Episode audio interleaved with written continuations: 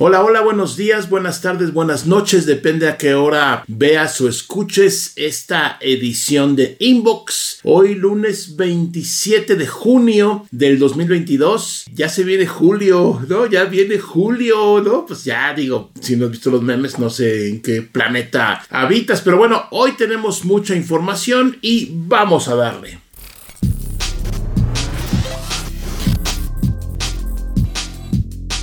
Bueno, primero que nada te invito a ver un video que se publicó en mi canal el día de hoy sobre cómo reemplacé las almohadillas, o sea, esto que está aquí, de unos audífonos. Un proceso muy interesante, muy simple y lo, lo hice porque estos audífonos tienen conmigo unos 5 años más o menos. De uso diario no todo el día pero sí de uso diario. Y bueno ya estaban todas rasgadas las ahora sí que las vestiduras pero no el, material que está aquí ya estaba ya eh, todo roto etcétera. Y vas a ver eh, en el video cómo los cambié muy fácil. Aquí aquí te dejo eh, el video por si quieres verlo pero bueno ese es nomás un anuncio de casa y el buen Mark Gurman, un em, periodista y pues em, encargado de divulgar información sobre los teléfonos que vienen, acaba de publicar lo que él piensa que va a presentar Apple em, dentro de unos meses, ¿no? Lo que él piensa. Bueno, pues para empezar son los cuatro nuevos modelos del iPhone 14 eh, dos Pro y dos no Pro, dos chicos y dos grandes, ya te la sabes, ¿no? Esa más o menos, eh, ahí no hay mucha, digamos, sí hay cosas nuevas, pero obviamente no es una versión totalmente revolucionaria y no va a ser, porque lo he dicho miles de veces, si eres un producto que se vende como pan caliente, bueno, ahorita hay problemillas en todo el mundo, pero finalmente históricamente es un producto de los más vendidos, ¿para qué lo cambias? Si funciona, ¿para qué le mueves? Claro que le ponen y le quitan cosas y le agregan y le suben y le bajan, etcétera. Pero bueno, finalmente, eh, aparentemente son eh, estos cuatro modelos en donde, pues también aparentemente van a presentar esta función de Always On, una función que tiene, mm, creo que los Samsung desde hace que como 6, 7 años, no sé por ahí. Esto que en la pantalla siempre te está mostrando algún tipo de información. Y bueno, eh, obviamente mucha gente va a decir que copiaron esto, le copian a Android. Sí, pues finalmente todo se copian entre todos.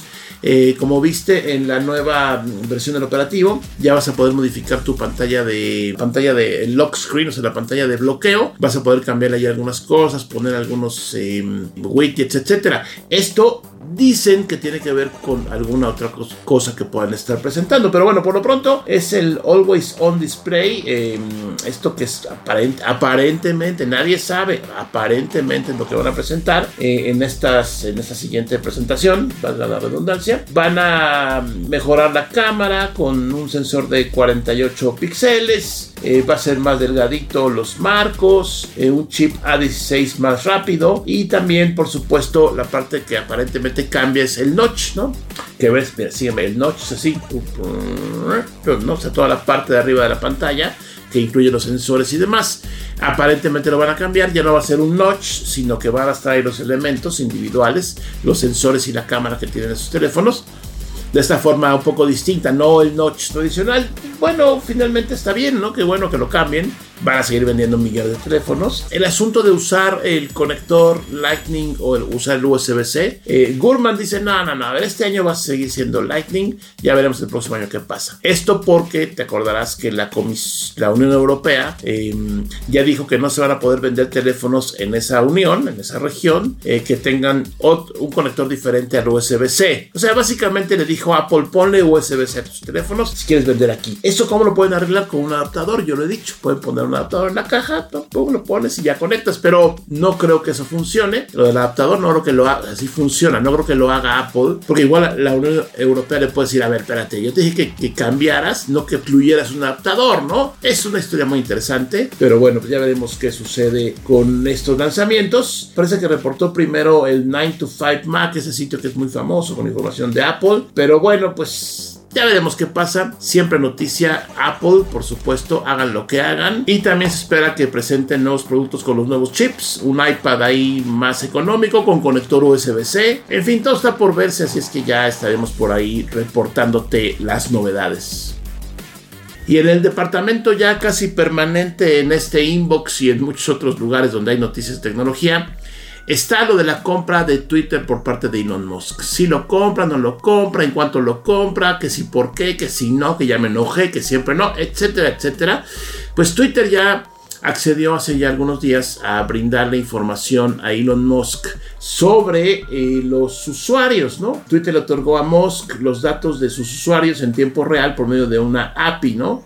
Que es una API, esta conexión que hay entre un servicio y otro, un, programa y otro. El término correcto es Application, que Program Interface, creo que sí, API, em, donde, bueno, pues finalmente, a ver, para explicar qué es una API, cuando tú te metes a una aplicación X, ¿no? X aplicación que usa mapas y usa los mapas de Google, por ejemplo, esa aplicación se dice que usa el API de Google Maps, ¿no? Por ponerte un ejemplo. Otro ejemplo sería una aplicación, no sé, que reconoce canciones y te pone la canción que está reconociendo. Bueno, la app usaría el API de Spotify, Apple Music, lo que tú sea. El término API eh, es muy importante porque se usa en muchos lados y es cuando integras funciones de un lugar a otro. En este caso en particular, pues nomás le, le dieron chance a Elon Musk. Así, órale, ahí está el API, ve lo que tú quieras y luego platicamos. Entonces, bueno, pues ahí están en juego los 44 mil millones de dólares que eh, Musk quiere o pretende pagar por Twitter. Y por supuesto ya sabes que hubo muchos comentarios, ¿no? Desde que los empleados no querían, eh, luego Elon Musk dijo, bueno, pues mejor siempre no, y está ahí el, digamos, está el proyecto, está el plan, eh, todavía no se resuelve, no sé, no sé si tenga fecha,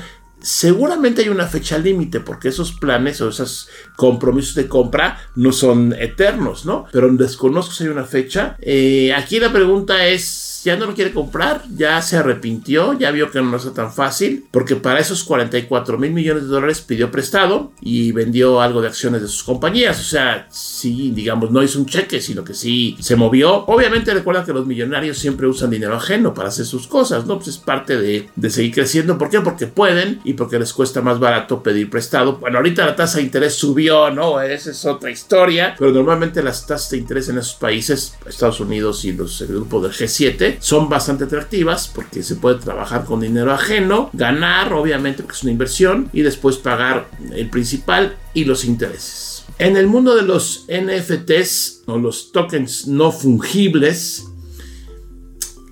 es, es muy raro porque finalmente yo los considero como una versión eh, diferente de un de una apuesta, de un casino, ¿no?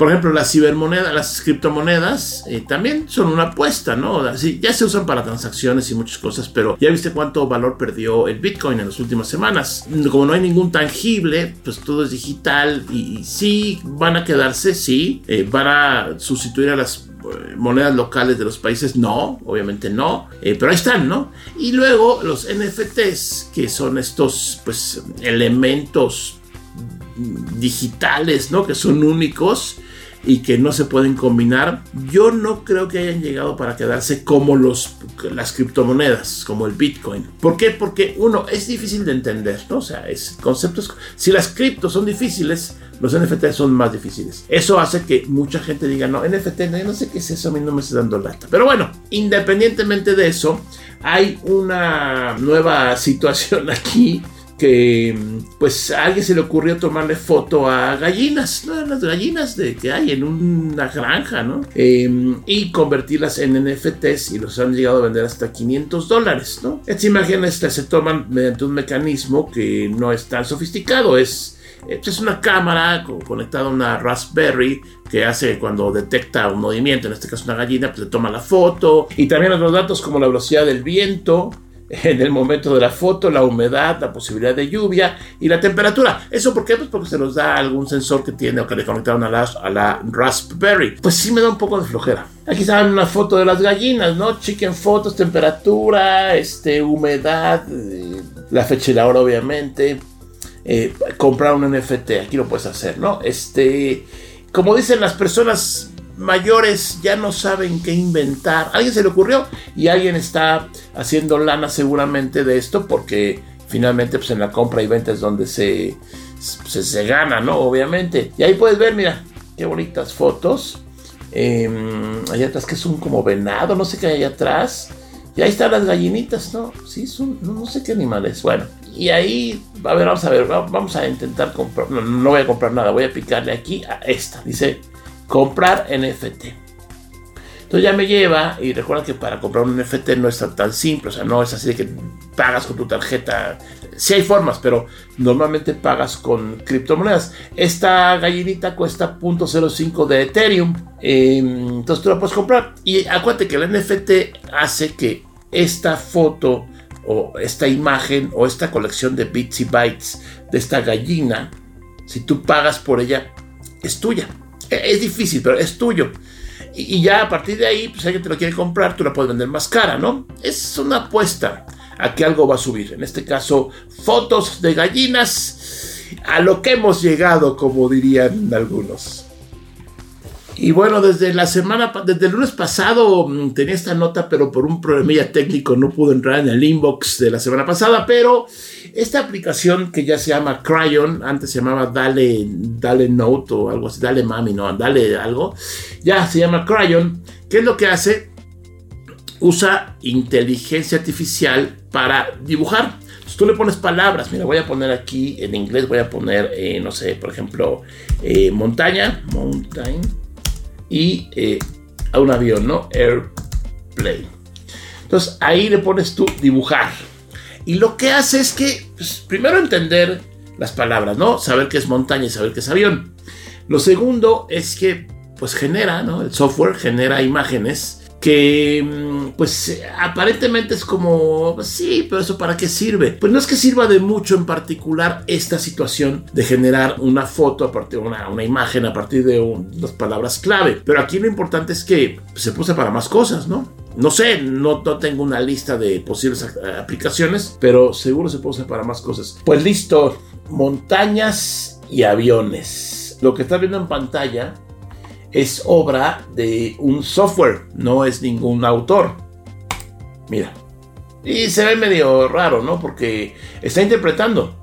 ¿Cómo es esto? Bueno, finalmente aquí seres humanos entrenan ¿no? a, la inteligencia artificial. Y recuerdo algunos ejemplos que nos daba Google hace mucho que fuimos ahí a sus eh, oficinas y decían, oye, ¿cómo, ¿cómo, saben por ejemplo, hace, no sé, 8 o 10 años. ¿Cómo sabe Google Fotos cuando le pones perro y te saca los perros? O le pones la Torre Eiffel y te saca la Torre Eiffel. Y no sé, no, a ver, espérate. Muchos humanos, no sé si miles de humanos, están entrenando al software diciendo, esto es una Torre Eiffel, esta es la Torre Eiffel, esta es la Torre Eiffel, con miles y miles y miles de fotos. Lo que hace el software es que seguramente analiza, por supuesto, pues, eh, todo con base en puntos, con base en vectores, con base en muchas cosas y muchas matemáticas. Y dice, ah, ok, ya sé cómo es la Torre Eiffel. Entonces, eh, lo que hace es, si tú le buscas, eh, le pides que busque Torre Eiffel, saca de las fotos que, encuentra por ahí o de las que tienes tú. Eh, esa es básica, así una explicación así de un segundo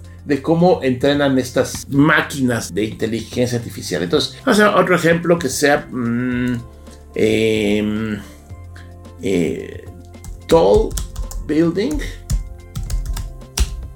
y coches. Edificio alto y coches. Sí, sé que estoy poniendo cosas absurdas, pero pues el chiste, ¿no? En retar un poco a la inteligencia artificial. ¿Y esto de qué nos sirve? Ya lo dije, pues por ahorita va a pasar el rato. ¿Tendrá aplicaciones? Sí. ¿Se van a acabar los, la gente que pinta? No. ¿Va a reemplazar la tecnología a todos los pintores y artistas del mundo? No, no. Es nada más un ejemplo de inteligencia artificial. Y bueno, pues ya acabó eh, edificios y coches y pues no pudo poner un coche. Eh, no pudo dibujar un coche. Dibujó edificios bastante feos, por cierto, pero es impresionante que esto no em, tomó una foto de un edificio y te la presentó, sino que los dibujó. Ahí está la liga para que te pongas a jugar y compártenos tus creaciones, ¿no? Ahí puedes mandar por Twitter eh, arroba jmatuk, ya sabes. Y bueno, pues las veremos. Y en otro orden de ideas, eh, ya te platiqué por aquí que había llegado, anunciado el Nothing Phone, este nuevo teléfono de la compañía Nothing, que sacó primero los audífonos que están aquí, los audífonos que ya hasta regalamos unos y todo, a través del representante en México de Nothing. Y ahora Marquis Brownlee, este, bueno, el youtuber número uno norteamericano de tecnología, pues le dieron el teléfono, le dijeron, a ver, Marquis, pues échate un review y haznos promoción. No sé si le pagaron, no lo creo, ahorita, pero igual después. Sí, no sé, no sé. Bueno, la cosa es que, híjole, está complicado. Mira, voy a poner unos segundos del video de Marquis y aquí pone algunas de las características que es que en la parte de atrás del teléfono tiene muchos LEDs y depende de cómo se enciendan esos LEDs, puedes tú distinguir quién te habla, por ejemplo, ¿no? Y dices, bueno, si se prende la parte grande es que es mi mamá o no sé, lo que tú quieras. Es una característica, digamos, la más diferente que hay contra un teléfono tradicional Android, porque llegan a competir a un mercado que ya está hiper competido. Aquí el punto central, bueno, uno de los puntos centrales, aquí está viendo parte del video de Marquis, ahí está la liga, ¿no? Si quieres verlo completo, ahí está la liga, si quieres verlo, es un review bastante bueno de 6 minutos, no es tan largo. Normalmente le ponemos funda a los teléfonos, ¿no? Digo, yo creo que mucha gente le pone funda. Entonces, ¿qué pasa con este Nothing Phone? O lo venden con una funda transparente para que se vean los foquitos o lo usas sin funda. Eso es básicamente. Lo demás, bueno, son características que como no puede ser muy distinto en la parte frontal, lo hizo en la parte trasera. Cuando lo conectas se prende ahí un LED, tiene carga inalámbrica en la parte de atrás. Está padre, está padre, pero entra a competir a un mercado que tiene que ofrecer yo creo que algo más que los foquitos, ¿no? Ojo, no sabemos el precio. Los audífonos, estos audífonos, aquí ya puestos en México y todo cuestan 100, 100 dólares, 2 mil pesos, que es un precio bastante razonable, bastante bueno. Hay más baratos, hay más caros. Ese teléfono todavía no hay nada de los precios. Por supuesto que ya estamos en contacto con el distribuidor y nos dijo, sí, sí, claro, en cuanto llegue, yo te lo doy. ¿Qué opinas tú? ¿Crees que los puros foquitos valgan la pena? Y bueno, pasando a otros temas, Netflix, que como tú sabes, eh, ha estado por ahí en la mira de muchos porque hace unas semanas por primera vez reportó menos usuarios, entonces bajó la acción muchísimo, etcétera, etcétera. Y mucha gente se, se pregunta qué va a pasar con Netflix. Pues yo creo que no va a pasar mucho, ahí va a seguir, ¿no? Está cambiando algunas cosas. Por ejemplo, piensa ofrecer un nuevo plan más barato, ¿no? Y ha dado a conocer oficialmente que será, que está trabajando para ofrecer un plan de su servicio mucho más barato con anuncios en la programación. Híjole. ¿Has visto Pluto TV? Ese, servicio gratuito que es de Viacom, de una compañía mucho más grande. Eh, al principio cuando salió casi no había anuncios porque no los vendían, no, había anuncios. Hace poquito me puse a verlo y ya está lleno de anuncios. Entonces ya, o sea, digo, es gratis, ¿no? Ahí no pagas un solo centavo, pagas viendo los anuncios, que obviamente no puedes adelantar nada, es que ver el anuncio. Entonces, en este caso, Netflix dice, bueno, un plan más económico con anuncios. Yo creo, yo, yo solito creo que habría que tener un modelo de gratis con anuncios. O sea, yo no pago nada y me chuto los anuncios de la película o la serie. Tal vez con menos oferta de contenido, no, no con todo el catálogo de Netflix, sino tal vez menos, pero que sea una opción gratis, ¿no? Netflix ahí puede estar. Porque pagando y viendo anuncios, digo, pues no, pues mejor o no lo pago o pago el completo, ¿no? No sé, está complicado. Esto lo dio a conocer Ted Sarandos, que es el CEO de Netflix en el pasado festival de Cannes, ahí en Francia. Pues no sé, no sé. Yo creo que un plan gratis. Si su objetivo es sacar varo, pues venden más caro los anuncios. Y entonces, si quieres ver Netflix gratis, puedes ver estas cinco series, o bueno, estas 10 series con anuncios. No sé. Hay que verlo. Y en la encuesta de la semana se me ocurrió preguntarte sobre algunas marcas de teléfonos chinos. Si Twitter pudiera tener 20 opciones para una encuesta, las pondría, pero nada más lo limita a 4 para dejarlo tranquilo. Así es Twitter, ahorita. Entonces yo pregunté, de estas cuatro marcas, ¿cuál te gusta más? De esas cuatro, hay más marcas, yo lo sé. Entonces puse las siguientes, Honor, Oppo, Realme y Vivo, ¿no? Varias son de la misma compañía papá, pero bueno, se venden por separado. 1090 votos, no, no pegó tanto, pero bueno, ¿cuál te gusta más? Eh, Oppo con el 37.3%. Le sigue Realme con 31.6%, después Honor 25.8% y al final así ya... ¡uh! Vivo. Esta marca que es muy potente en China, es muy, vende muchísimo, creo que es tercer lugar, segundo lugar en China. Aquí en México no se oye tanto. Esta encuesta puede ser una representación por ahí superficial, simple, sin mucho rigor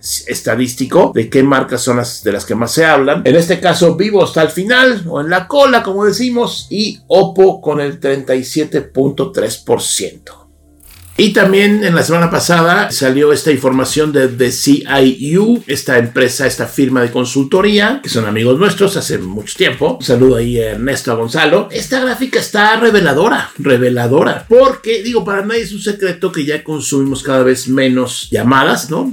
Hacemos menos llamadas y mandamos menos SMS. Y los datos obviamente van en aumento totalmente. Entonces, ahí está, ¿no? Esa columna que está en medio que dice ARPU es el ingreso mensual promedio por usuario. Entonces son 132 pesos en México. De esos 132 pesos, el 89.5% son datos, el 10% son eh, minutos de llamada y el 0.4% son SMS. Yo decía por ahí, preguntaba, pues, ¿para qué incluir llamadas y SMS? ¿Ya para qué? No, si son ilimitados y gratis, ¿podrán desaparecer? No lo sé. En particular los SMS creo que no, porque se usan para validar, ¿no? No porque mandes un SMS. Sí, yo sé que en Estados Unidos usan mucho por el iMessage, de, en este caso de iPhone, y, usan mucho los SMS por razones históricas. En el resto del mundo se usa WhatsApp, eh, WeChat, Telegram también se usa por ahí. O sea, puros datos, no la red de SMS. Yo creo que no van a desaparecer, pero es interesante la gráfica porque, pues cada vez, a ver, de tu plan que incluye posiblemente mensajes SMS ilimitados y llamadas ilimitadas, ¿cuánto usas? Yo, pues, muy poquito, muy poquito. Yo casi no hago llamadas, sí recibo muchas llamadas, pero casi no hago y cada vez recibo más llamadas por WhatsApp, que si no estás en un Wi-Fi potente no funciona. Pero bueno, ahí está la gráfica, te la comparto para que me des tu comentario. Y bueno, pues vamos a ver unos comentarios de ustedes. Humberto Moreno Ibarra, excelente aporte, me llama la atención el teléfono Nothing One. Lo que alguna vez comenté es el diseño de los smartphones. Este ofrece un cambio. Será bueno ver el unboxing para evaluar. Pues Humberto, ahí está, ya hizo el unboxing Marquis. Em, nos va a llegar a nosotros, pero todavía no sale. De hecho, se presenta el 12 de julio a nivel mundial. No le veo tanto cambio. Habrá que tenerlo y usarlo para evaluar bien. Pero gracias por tu comentario. Alberto Esparza, ingeniero, lo sigo desde hace mucho tiempo. Tengo 47 años. Me encanta encantaría que tuviera un late night show de tecnología. Un abrazo fuerte siempre. Gracias, Alberto.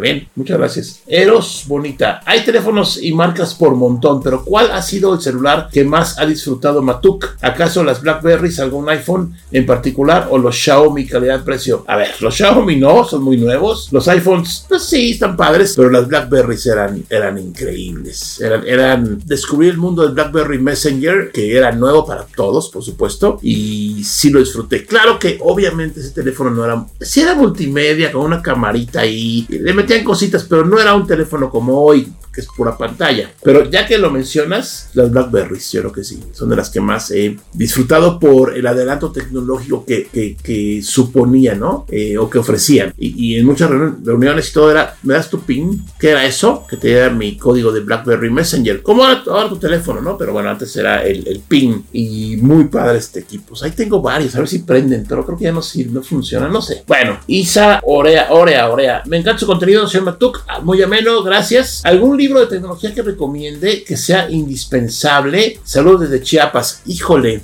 es que hay varios. Yo empezaría leyendo la biografía autorizada de Steve Jobs. Es un buen comienzo. Es nada más de Apple, pero tiene mucho que ver con la industria. O sea, menciona muchas cosas por todos lados. Ahora, no sé qué tecnología estás hablando. En general, hay, hay, hay varios libros. Pero bueno, puedes empezar con ese. Dice Joe, buena noche, ingeniero y fan de la tecnología. Y lo digo en mayúsculas porque en un video del canal de Platzi menciona que es ingeniero industrial. Sí, soy ingeniero industrial. Pues no ves en ingeniero porque nomás, o sea, sí estudié una carrera de ingeniería industrial que nunca la ejercí, pero sí la estudié y me gusta bastante, por cierto. Mencionando todo esto, me gustaría un video hablando sobre la tecnología en las industrias. Yo que trabajo en centros de maquinado, torno CNC, control numérico y software de diseño y programación de estas máquinas. Sería interesante algo así como las nuevas tecnologías de este tipo. No todo en la vida es tecnologías del entretenimiento. Saludos y buenas noches. No, pues nadie dice que sea puro entretenimiento. Ya veremos si hago algún video de eso. Muchas gracias, Joe. Corbin Dallas. Elon Musk compró Twitter, sí o no. A ver, sí o no.